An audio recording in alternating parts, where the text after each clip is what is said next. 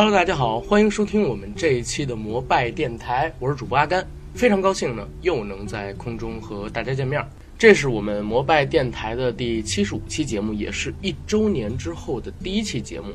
我们想做一个有意思的话题，不聊某个单独的影视作品，或者说聊某个单独的动漫和音乐，我们来聊一个影人，做一期影人专题。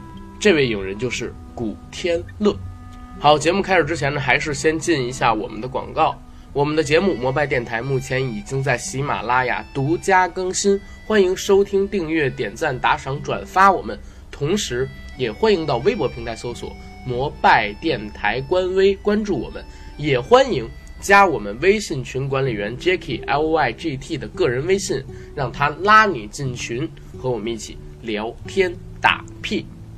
好，广告做完，让我们开始聊一聊今天正式的节目《古天乐》。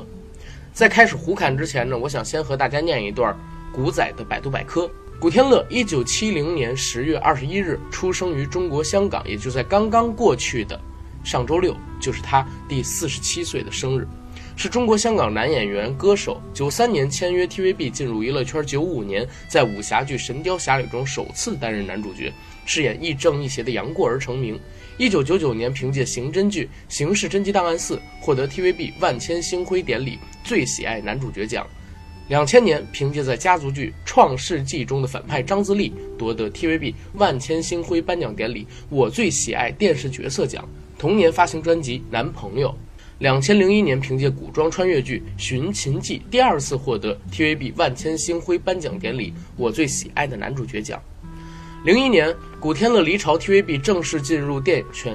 零七年，凭借《门徒》提名四十四届金马奖和二十七届金像奖最佳男配角。零八年，凭动作片《宝石通话》提名第五十二届亚太影展最佳男主角奖。零九年，主演传记电影《一个好爸爸》，获第四十五届金马奖和第二十八届金像奖最佳男主角提名。一三年，凭借警匪片《扫毒》，苏建秋一角再次提名三十三届香港电影金像奖最佳男主角奖。二零一四年，古天乐创立天下一万扣公司，投资杨千嬅主演的《五个小孩的校长》，林岭东执导的《迷城》等电影。演艺事业外，热衷慈善公益。古天乐于二零零九年成立古天乐慈善基金。截止二零一五年底，古天乐以古天乐慈善基金的名义，先后在贵州等地捐赠了八十多所学校。刚才念完古仔的这段百度百科，我发现了一个很让我崩溃的事情，或者说很让我难受的事情。原来古仔已经四十七岁了，一九七零年十月二十一号生人，他的生日比我大一天，我是十月二十二号。但是我一直忽略了，或者说。一直没在意过吧，我没有仔细的去看过，呃，古仔到底多少岁？直到今天做这期节目，我才发现，原来古天乐他都已经四十七岁了。这样我很悲哀的发现了一件什么事情，就是我喜欢的那些明星，从周杰伦往上推，最少都已经三十七、三十八，甚至到了成龙，到了周润发，都已经过了六十岁。古天 古天乐都已经四十七岁了，真是。怎么可能啊？他怎么可能四十七岁？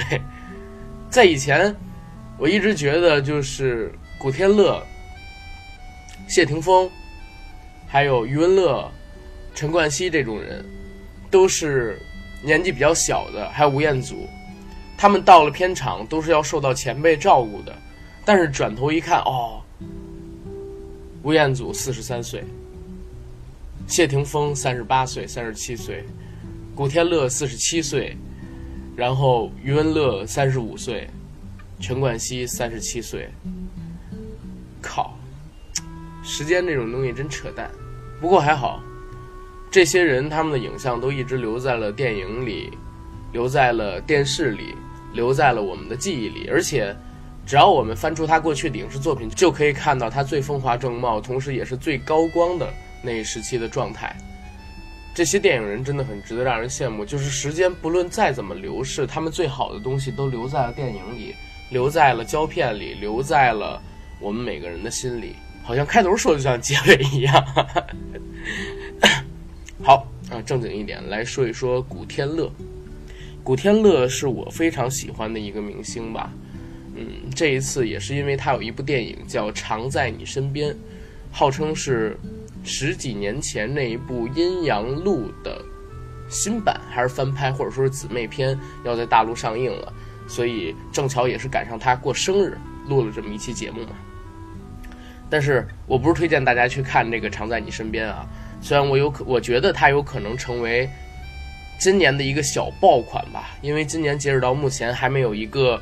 比较不错的票房成绩的恐怖电影，在往年的话还都算是有一些，所以借着十几年前甚至二十年前《阴阳路》的 IP，有可能这部《常在你身边》会小火一把，但这也无所谓。我们聊古天乐，肯定不是因为他这部片子，而是因为他陪伴了我们大概二十年甚至更久的时间，同时在我们成长的过程中，给了我们非常多的欢乐。以及深刻的印象和记忆。杜琪峰曾经说过，古天乐是香港最后一个小生，古仔也确实是无线电视台吧培养出的最后一个大明星。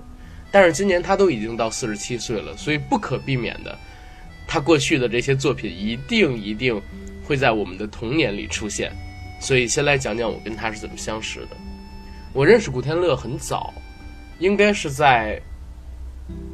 刚刚上一年级，或者说还没有上一年级的时候，就开始看到他的影视作品，满大街都是《神雕侠侣》的海报。他和李若彤演杨过和小龙女，当时有一句话叫做“一见杨过误终身”，这句话被古天乐诠释的真是淋漓尽致。为什么？因为当年的古天乐实在实在实在实在是太帅了。大家可能现在看到的古天乐啊。四十多岁了，然后中年，脸部有一些发福，然后肌肉变得有一些些松弛。在以前，真的是星眉剑步、高鼻梁，所有能形容出来的亚洲的中国式的帅，都可以套在古天乐身上。因为我认为，古仔的颜值啊，就是最值得称许的地方，就是在于很均衡。像我小的时候看杨过，看《天地男儿》，他的五官。大小、脸型，嗯，都比现在的很多网红脸，或者说我们现在追的男明星要强特别多。可能也有感情分的元素，但是，我认为古仔的颜值巅峰真的是经得起细看细品的。可能说比他更帅一点点的，呃，就是我哥吴彦祖，因为中国式的咱们这种帅哥都是不像老外一样，老外是讲求立体感，你的五官一定要很有立体感，然后。嗯，很有轮廓才可以。但是中国式的这种脸呢，就讲求要留白，讲究五官均衡，然后大小也要恰好，恰当是恰当比例。这几年咱们更流行就是小脸，对不对？比如说赵丽颖，比如说杨幂，很多男演员吧，头都比较小。我前两天在微博上面发了一个图，叫娱乐圈三巨头，一个是靳东，一个是刘烨，一个是杜海涛。这三个人脑袋都比一般的人大特别多，所以我就写了这么一个东西。总之那个时候古天乐真的是很红，嗯，现在的朋友们可能说没有经历过那个时代。我记得小的时候，香港还有台湾的明星真的和大陆的演员啊，或者说娱乐圈的人是独立开来的，他们占据了绝大多数，嗯。娱乐版、娱乐周刊，或者说娱乐新闻的头条，不像现在一样。现在整个华语娱乐圈的重心都在向大陆偏移，甚至已经到了百分之九十吧，都在大陆。过去香港的 TVB 一部电视剧可以在十几个甚至二十几个电视台连播，而且只要它播出，就会有大批的拥堵去看。当年上映《上海滩》或者说《神雕侠侣》这样的电视剧的时候。哪怕不是万人空巷，也是千人空巷，因为当时大陆和香港或者说台湾，他们这种已经相对而言成熟一些的影视工业吧，还要差很大的距离。古仔就是在那个时候进入了我们的生活，但是我只知道他是杨过啊，当时只知道他是杨过。我第一次对古天乐这个名字有印象，而不是他扮演的角色有印象，是在。是在什么时候？记不太清楚了，应该是在九八年、九九年。当时的娱乐新闻播报节目比现在要多得多。我记得是那天有一个新闻，占据了头版头条，就是古天乐把自己晒黑了。然后我看到那张黑黑的脸，我才跟杨过对接起来，我才知道哦，原来这个人就是古天乐，因为他把自己晒黑，我才对他有印象。后来也有很多人在问，就是古天乐为什么要把自己晒得那么黑？因为最近几年也在流行各种各样的表情包嘛。古天乐现在脸确实是特别特别黑，跟刘青云站在一起，把刘青云衬托的都很白。跟钟汉良还有赵薇一起拍三人行的时候，直接对面两个人就不用打光，因为古天乐能把他们衬得特别白。很多人不理解，就说这个古仔你为什么要把自己晒得这么黑，或者说。古仔，你是不是有什么特殊的偏好？你把自己晒这么黑，图什么呀？然后或者是不是你身体受到了什么伤，必须要晒黑，然后才可以，嗯，让自己显得健康一点，或者说看起来好看一点？古仔给出的回复都是，嗯，我吧这个人比较懒，我讨厌化妆，如果把自己晒黑了，那就不用化妆了。他一直是用这样的一个口吻吧，或者说这样的一个借口来说，但是我们又不傻，对不对？我从来不觉得古仔是因为懒才把自己身体晒黑，要不然的话，他不可能一年拍十几部电影，也不可能在自己每天每天晚上的半夜凌晨一点两点给我们发博客，也不可能说在一四年除了拍电影之外，还独立创作了自己的公司。他是一个工作狂，不可能说是因为不想化妆就把自己身体晒黑。在这个问题上。更多人是有自己的看法，就是古天乐为了摆脱长得太好看的阴影，只能把自己搞黑。古仔过去也不止一次的说过，我看过他很多的嗯节目，或者说上清谈脱口秀，或者说采访，他问记者或者说问主持人说，为什么大家对我有这么多非议？难道就是因为我长得太帅了吗？就跟我一样，我也常常对朋友说，哎呀。为什么大家对我这样？难道就是因为我长得太帅了吗？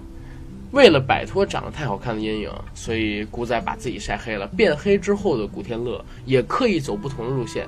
以前我他在演杨过、演天地男儿都是柔情似水，但是在晒黑了之后，他开始成了硬汉。现在的古仔有多 man，过去的古仔有多帅。或者说过去的古仔有多帅，现在的古仔就有多 man。当年叫野兽之瞳吧，他和吴彦祖一起演一对打黑拳的兄弟，在里面他就秀过胸肌。在《窃听风云》里边，古天乐甚至是把自己增肥了十几斤，不惜自毁形象啊，扮演了一个穷途末路的一个得了绝症的警察。而且和荧幕形象相比，黑化之后的古天乐，我觉得变得更多的还有他的心态。以前。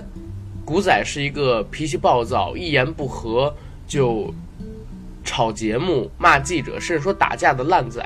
但是现在的古天乐是一个德艺双馨的老干部。大家如果有记忆的话，就是古仔在两千年代初期左右吧，还经常有传言说他很难采访，他的脾气很暴躁，他经常会和主持人直接翻脸，问他什么问题只有几个字，再多的也说不出来。但是现在的古天乐。大家看到他对待媒体也好，他对待记者也好，上综艺节目也好，比以前的综艺感多了好多，整个人也温和了很多。这一块的话，可能是时间的经历，也有可能是把自己晒黑了之后，然后磨掉了自己的一些棱角。反正我是这么觉得的。现在娱乐圈不是流行“老干部”这个词吗？像什么靳东啊，像什么霍建华啊，这种的都被我们称以是娱乐圈纪委老干部，然后。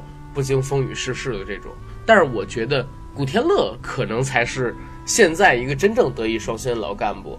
他也不像靳东那样有那么多虚假的人设，然后也不像霍建华那样只在电视剧圈儿然后混吧。最起码是能登得起大银幕，而且绝对是抢手的货色。更重要的是，古天乐在我看来真的是为什么叫他老干部，是有很强很强的一个自制力。不单最近这些年零绯闻，而且。还真正做到了德艺双馨，人家老干部天天写毛笔字，古天乐也是一样。不过他的方法是写博客，从零八年三月份开始，古天乐每天更新博客，到目前为止已经写了九年了。这件事情太可怕了，因为我都已经从博客到微博、朋友圈到公众号，或者说到播客节目，古天乐居然还在写博客，而且他写博客是为了什么？就是之前他和自己的粉丝承诺过，希望能给粉丝一个渠道，让他们了解自己每天经历了什么，然后对生活的感悟是什么，从而降低自己粉丝对自己的这种思念。所以他就从零八年三月份一直坚持到现在，每天一篇博客。而且最牛的是什么？他每篇博客的格式都相当的统一，一个十个字以内的标题，然后加一张自己的照片，然后一段类似诗的那种排版一样的生活感悟。从零八年以后，每天都如此。我在微博的关注里边，仅仅关注了几个明星啊，古天乐就是其中一个。因为为什么？我觉得看他的博客很有意思，就像看 CCTV 的那种新闻联播，每天到那上面全都是国家大事，涉及到，呃，政治。然后反恐、体育、经济、环保。然后我记得前两天他发过有关于球的东西。然后前两天呢，在美国发生枪击案的时候，他也发布了一个关于恐慌的博客，等等等等。反正每天都在写。古天乐的正能量还不止这些，这些年他都在低调的做慈善。到今年二零一七年，他应该是已经建了将近九十所古天乐希望小学在大陆。而且还常常亲力亲为的去做善事。我们看古天乐在电视上面的造型，全部都是西装，然后抹着一个油头或者说飞机头，特别的帅。但是在每一张流露出来的他去做慈善的照片里，他都是穿的很简单，T 恤、短裤，甚至说像民工一样去帮忙建学校。啊，说到这儿，突然古仔的形象在我心里边变大起来了，真的。这件事情甚至不是古仔自己暴露出来的，好像是在一三年还是一四年，尔冬升吧，当时和古天乐合作一个戏，把古天乐建学校的这个事情爆出来的。之前好多人经常谣言说古仔，呃，汶川大地震捐钱少等等吧，天灾人祸捐钱捐的比较少。但是这个建校的新闻一出来。很多人都闭上嘴了，为什么？因为确确实实的，过去的十几年间吧，古仔已经放了几千万甚至更多的钱在大陆建希望小学，帮助我们的贫困地区的儿童改善自己的教育环境。所以，确确实实说到这儿，古仔的一个形象就咵高大起来。在二零一六年吧，二零一六年年初，当时《荒野猎人》，呃，我是刚刚看到了这部电影。然后我就写了一篇简单的影评，当时是发在豆瓣，还有发在微博，我当时的微博，还有我的朋友圈里。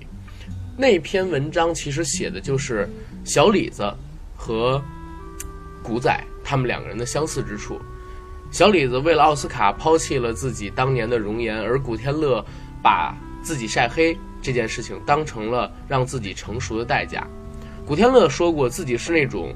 一周不晒就会变白的体质，现在虽然黑的像块炭一样，但是呢，只要不晒又会变成白色，所以越来越黑肯定是他自己坚持要晒的。这不是老了，也不是长得残了，而是古天乐自己的选择。比起以前那个温静如水的小白脸，古天乐显然更喜欢现在这个又黑又硬的自己。所以，一个人能这么决绝的跟过去帅气的自己。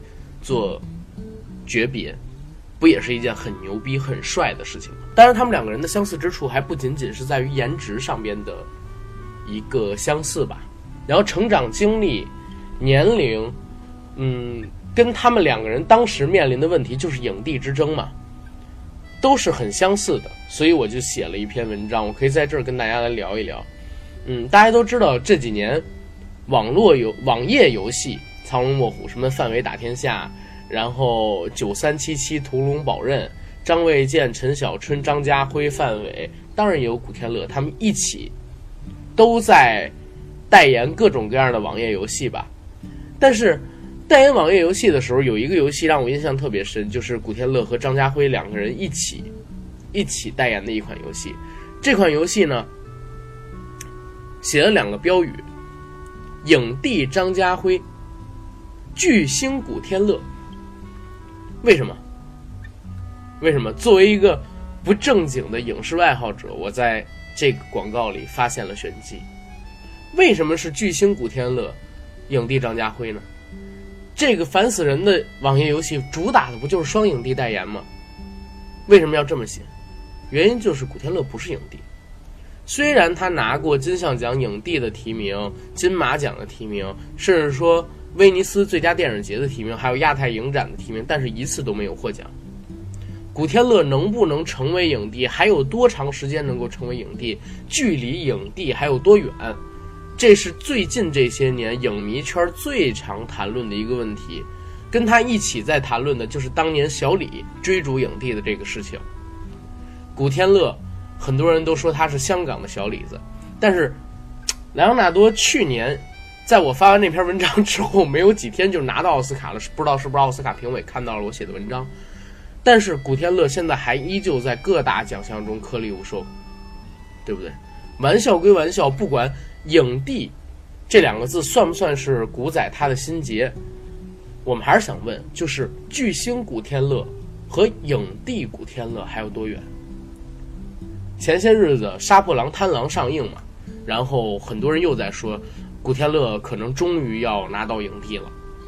这种话几乎现在每一年都会听到，但是每一年金像奖的影帝全都不是古天乐，确实很像前些年的莱昂纳多·迪卡普里奥，谁都能看出来他演得好，但就是差了那么一点点、一点点、一点点的意思。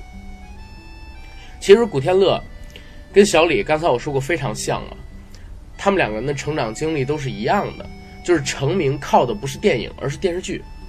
小李十五就拍了美国大热的情景剧《成长的烦恼》，年少成名，而且当时就成了美国最受最受欢迎的那一票的偶像明星。而古仔呢，其实相比于小李吧，他的最初的入圈经历会变得比较挫折一些。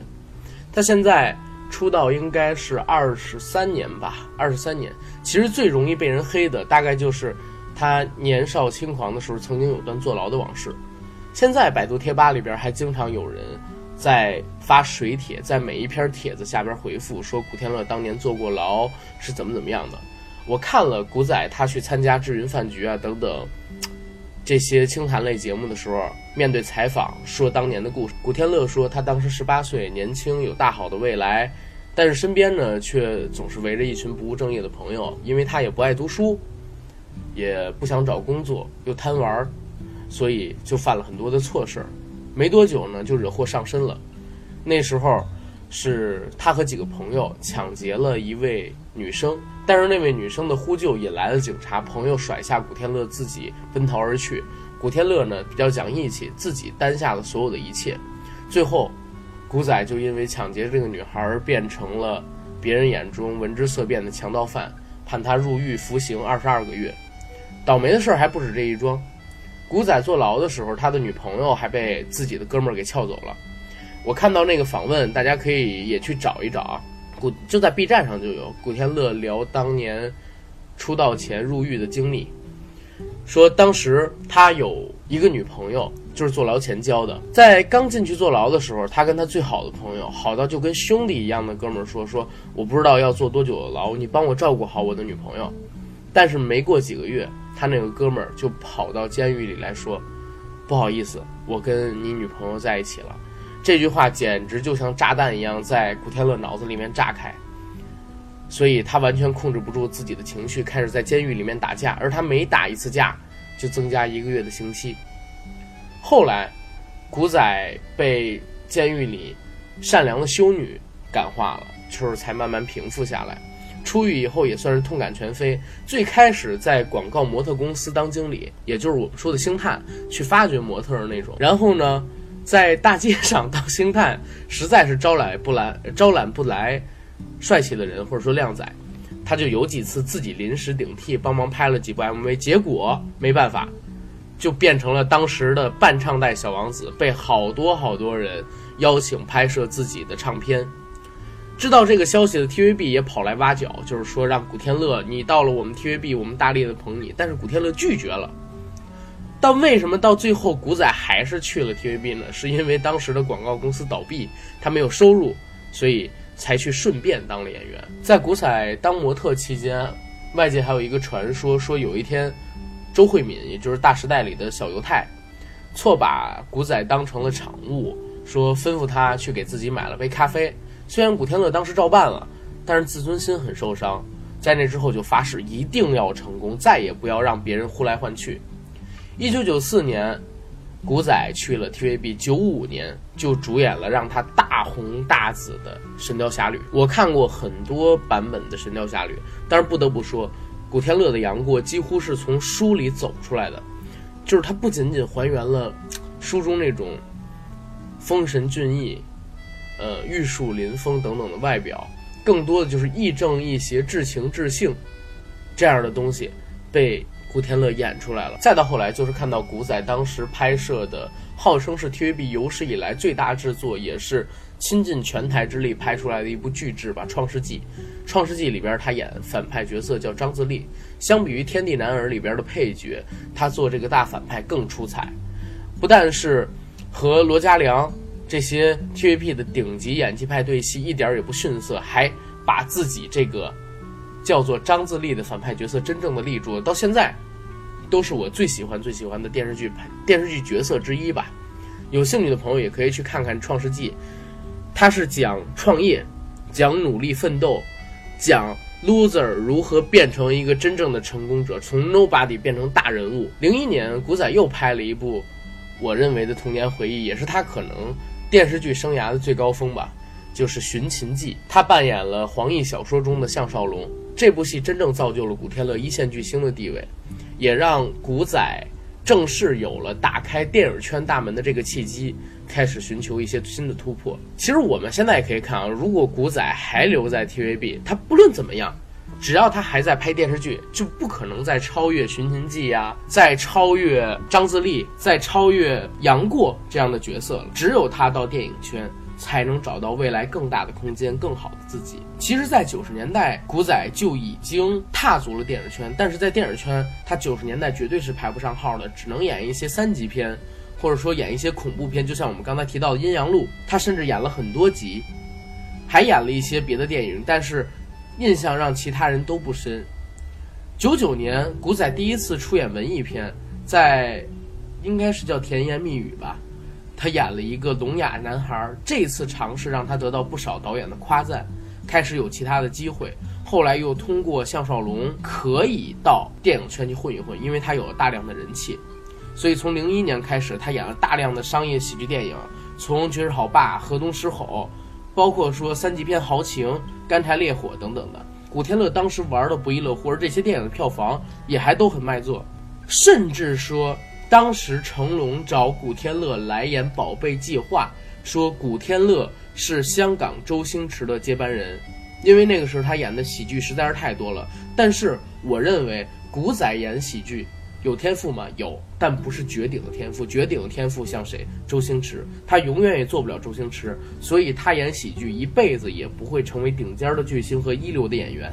喜剧片是最讲究天资的，他演的喜剧总远都是会用力过猛。时不时的就贡献尬演，就像是零九年那一部让我大跌眼镜、大倒苦水，然后整个人崩溃掉的《大内密探凌云狗》。直到今天，古天乐还是喜欢演喜剧，但是他这些年的喜剧片已经很少有佳作。当然，这也跟香港电影整体有关系。而且我这么说还是手下留情，不但是鲜有佳作，而且是烂片特别多。真正古仔的转型之作是到到什么时候才能开始？零四年的《柔道龙虎榜》。那是他跟杜琪峰杜 Sir 的第一次合作。谈古天乐，我们不能不谈杜琪峰。杜琪峰三个最常用的演员吧，除了林雪之外的，刘青云、刘德华、古天乐。华仔是银河映像，也就是杜琪峰那家电影制作公司创立早期，为了能活下去所需要的票房保证的电影里边最常用的电影男主角。而刘青云是杜琪峰。最喜欢用的男演员，但是结合了刘青云和刘德华，也就是票房号召力和演技贡献的男演员，就是古天乐。所以近年来，古天乐和杜琪峰合作的次数越来越多。当然，也有因为他年轻的因素啊。如果古天乐有一天能拿到金像奖影帝，或者说金马奖影帝，那他获奖的作品百分之九十，我觉得都会是杜 Sir 的电影。《柔道龙虎榜》是古天乐和杜琪峰第一次合作，在电影里，他演一个退隐已久的柔道高手，叫司徒宝。因为他有一个毛病，是眼睛有眼疾遗传性质的，年纪再大一些的话会失明，所以他逐渐对生命失去了希望。整个电影讲述的就是司徒宝和他的两个朋友在绝望之中萌生希望的故事。片子里边，古天乐的对手戏是和郭富城一起演。虽然天王是天王，但是古天乐一点儿也没有输，甚至可以说是用演技完胜了郭天王。有一场戏我记得特别清楚，陈小春的老婆应采儿当时扮演这部戏的女主角叫叮当，叮当和古天乐还有郭富城三个人怀里抱了一堆钱，在街上狂奔。因为你在狂奔嘛，你很难把这个钱抱住。一张一张的钞票都随着这些人的跑动向后边飞去，被风吹起，落在满地。三个人脸上充满了那种又像是笑，又像是哭，眼睛里边含着泪水的那种表情。听说杜琪峰把这个镜头叫做希望。古天乐在那场戏里边演技真的可以和刘青云、任达华那些一流的演员相提并论。可是这么多年过去，郭天王已经在金像奖上称帝了，古天乐却依然是。在各大奖项上颗粒无收。虽然他后边还和杜琪峰有很多合作啊，有不断的佳作出产出来，比如说《黑社会》，比如说《意外》，比如说《铁三角》，比如说《独占》，比如说《三人行》等等等等，但是还是差了一口气。我觉得古仔离影帝最近的一场戏是什么？最近两场戏吧，一场是在零七年，他当时拍了《门徒》，《门徒》里边他演了一个吸毒的人，瘾君子的形象特别特别真实。黑黑的眼圈，糟烂的门牙，然后从里到外，从外到内都像极了一个生活在底层的吸毒人，整个人眼睛失神，同时又茫然，那种可怕的表情太真实了，特别像我们在纪录片里看到的那些吸毒的人员。后来他又拍摄了一部电影，叫做《毒战》，这是我看第二次最接近于拿到演技奖的。表演门徒的演出绝绝对对是对得起金像奖最佳男配，或者说金马奖最佳男配的，但是很倒霉，古仔没有拿到。而他第二次在我看来能够拿到演技奖项的演出机会，就已经到了一三年独占。他在片子里边当时是演了蔡天明，叫机密仔，和在黑社会里边扮演的一样。当然这个电影里边有很多彩蛋啊，何连胜的很多人都已经出镜了。古仔在这部电影里面扮演了一个残忍毒辣的毒贩，这个毒贩是为保自己牺牲了自己的爱人，牺牲了自己的家人、自己的干爹、自己的朋友、自己的兄弟，为了活命不择手段的一个人。在出演这个角色的时候，这部电影的片尾有一场注射死刑的戏，古仔一个人用一个长镜头表演了出来，不断的念台词，不断的通过调整自己的呼吸。然后表达这种注射死刑的惊恐，特别传神，但是古仔还是没能凭借独占拿到影帝，因为他输给了当年梁那个当年韩战的梁家辉。古天乐和影帝的距离是可见的，因为梁家辉哪怕在韩战整个剧本并没有独占那么缜密的情况下，依然用演技让电影有了质的提升，而古天乐更多的是在杜琪峰给他创造的整体优势下得到了自己的演技加成。去年，他在《使徒行者》里边还和张家辉有对手戏，虽然不太明显，还落了下风。古天乐现在需要的是什么？就是像杜琪峰这样了解他的导演，能够再次为他打造一部量身定制的电影，找准他的气质。杜琪峰绝对是最了解古天乐的一个导演。我记得有一次他接受采访聊到古天乐的时候，说到说古天乐有心魔，但心魔是什么，在报道上他没有说。后来我看了。很多次，古天乐，然后他的采访、新闻、参加节目和访谈，包括说杜琪峰接受的一些访谈里，关于古天乐的话，包括说知乎上面的文章，有一篇回答，是我觉得最有意思跟最真实的。我想把这篇回答跟大家来念一念。有人说古仔的心魔是帅，对，就是帅。从他出道到现在，周围所有的人对他的评价，首先是帅。杜导、淡妞、青云、千画、君如，感觉这些朋友也是这么觉得，也是这么表达给他。这还不算合作的其他同事的恭维以及粉丝的盲目崇拜。所以，即使他嘴上不承认，潜意识里也认定自己是太帅了。所以他非常在意自己的形象，在意自己给 fans 和传媒的印象，因为这是他的标志。有这个，才有能持续印钞的能力。就跟吴镇宇的标志是邪，黄秋生的标志是毒一样。为什么这么觉得呢？举几个看过的节目当例子，一个是小猪在康熙里爆料，他们在百事广告发布会上，小猪吓了他一下，他下意识地做了一个躲的动作，一点儿都不酷，于是就抱怨小猪说：“别在这儿闹啊！”被记者拍下来就不好了。另一个是个采访，他拍《冲上云霄》期间跟剧组的女同事逛街，女同事爆料他穿的跟黑超特警一样，感觉特别装酷，生怕人家不认识他。还有一个是他们班，貌似是拍独占，他们在医院里。杜琪峰让医生用纱布包了他整个头，之后医生用剪子在他头上做了一些造型，他看起来非常怕，特别怕医生弄伤他的脸。还有一个是他的一个小动作，他非常喜欢挠头发，挠头发本身没什么，但是他每次挠完头发后都会捋几下周围的头发，让造型恢复原样。这点吴彦祖就比他做的要好。吴彦祖是真的觉得自己不帅的。虽然脸对于演员是要命的东西，但是过于执着就会容易产生心魔。在我看来，他在很多电影里的表现都有点紧张。俗话说就是没有放开，我觉得就是这个心魔搞的鬼。有些人说他是刘德华第二，某个角度上看我也同意。贪亮这个心魔，刘德华也有。几年前有采访刘德华说他已经不受这个问题困扰，但其实大家都懂的。所以古仔什么时候能摆脱这个心魔，不看好。除非他转型，否则真的好难。说了一大堆，好像说的都是不好，但其实我是他的超级粉丝。但看来，但在我看来，在我看来，他的聪明程度、领悟能力、观众缘、幽默感、样貌、身材，在华人圈里已经是最好的那一批了。人无完人，能做到现在这样，不是就已经很完美了吗？说的很对啊。这篇文章为什么写得好？就是我发现他在结尾的时候，真的总结出了古仔。嗯，他在我眼里的那个人，聪明，有领悟力，有好的观众缘，有幽默感，相貌好，身材好，在华人圈里人顶尖儿，能做到现在这样就已经非常完美了。古天乐绝对是一个优秀的演员，我刚才说了，他很努力，每年拍十几部戏，而且他热爱香港电影，为了香港电影不怕吃亏。现在有非常多的香港电影都是古天乐的公司制作，甚至说古天乐的公司帮助发行的，而且在圈子里边人缘也很好。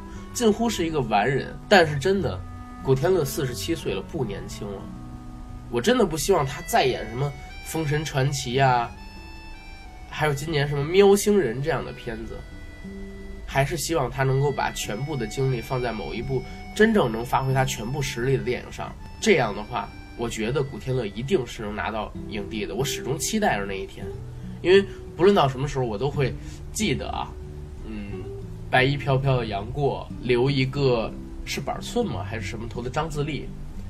还有穿越回秦朝的项少龙，还有黑社会里边的机密仔，这些陪伴我的角色，我的青春岁月里，古天乐扮演的那个人。